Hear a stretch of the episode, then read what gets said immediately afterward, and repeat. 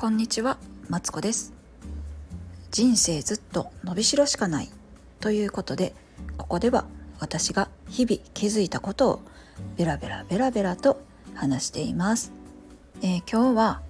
えー、新年の抱負を、えー、ベラベラベラベラと喋っていきたいと思うんですけどなんかその前に昨日配信したあの新年のご挨拶の放送なんですけどなんか後から聞いてみたらなんかちょっとテンション高めに話してるなって思ってなんかね自分でびっくりしてえ私こんな声やったっけ？と思ってね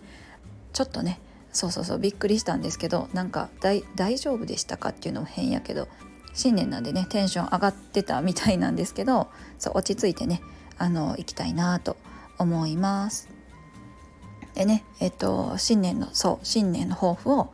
えー、今日はベラベラと話すんですけど私はですね、えー、ここで初めにね言ってる通りね私が日々気づいたことをベラベラベラベラと話しているんですけど、まあ、新年の抱負としてですね今年もですね引き続き私が日々気づいたことをベラベラベラベラと話していきたいと思っています。それでですね話す内容なんですけどなんかね新年だから、まあ、日々の雑談はもちろん話したいなって思ってるんだけど、えー、とそれはねたまににしてねこう日々のね気づきを話したいじゃないですか。で軸になることをねどれにしようかなってどんなことにしようかなって考えたんですけど新年やからねなんかいっぱい出てきてねまだね私の方で収集ついてないんですよね。でねこれだけは話したいなって思っているのはマインドセットのね話をしたいんですよ。で私はなぜマインドセットの話をしたいかっていうと、うん、今一番関心があるっていうのはもちろんだけど日々のいろいろな出来事に対する考え方物事の考え方を整えることによってこれを聞いてくださっている方の心も軽くなるといいなって思うんですよね。でねここではね家事とか仕事とか頑張ってる方がね日々ねこうふっと軽くなるような話だったりとかあそんな考え方あるんだみたいなで自分に使ってみようって自分もそうやって考えてみようかなって思えるようなね話をねしたいなって思っているのでそうマインドセットのね話をここではしたいと思っているんです。でね他にもねあのなんかいろいろ興味があることがちょっといっぱいあって今はですね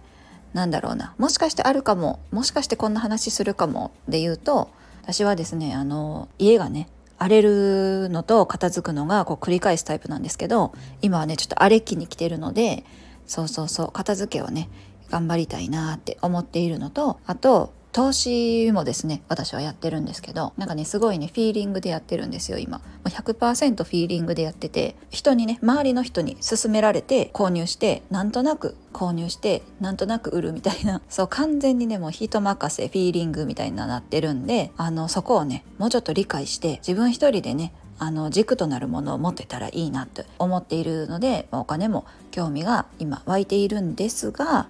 どうなるかは私の興味次第です。なんだけどこれを聞くとちょっとでもねこう日々聞いてくださってる方もなるほどって思えるようなことがあるように喋っていきたいなと思っています。でもたまには雑談も話したいなと思っております。というわけで今日はえー、新年の抱負をベラベラベラベラと話してみました私は、えーと、今年はですねこのラジオでは、えー、私が日々の気づきをベラベラと話すことによって「えー、そんな考え方あるんだ」とか「面白いね」とか「心が軽くなった」とかそう言ってくれるような配信をね目指していきたいなと思っています。で話す内容はですね主にマインドセットの、えー、考え方、えーと日々の物事に対する考え方を話していきつつ他も興味があることをベラベラと話していきたいと思いますので今年も何卒何卒よろしくお願いします、えー、ここまで聞いてくださってありがとうございます。では失礼します。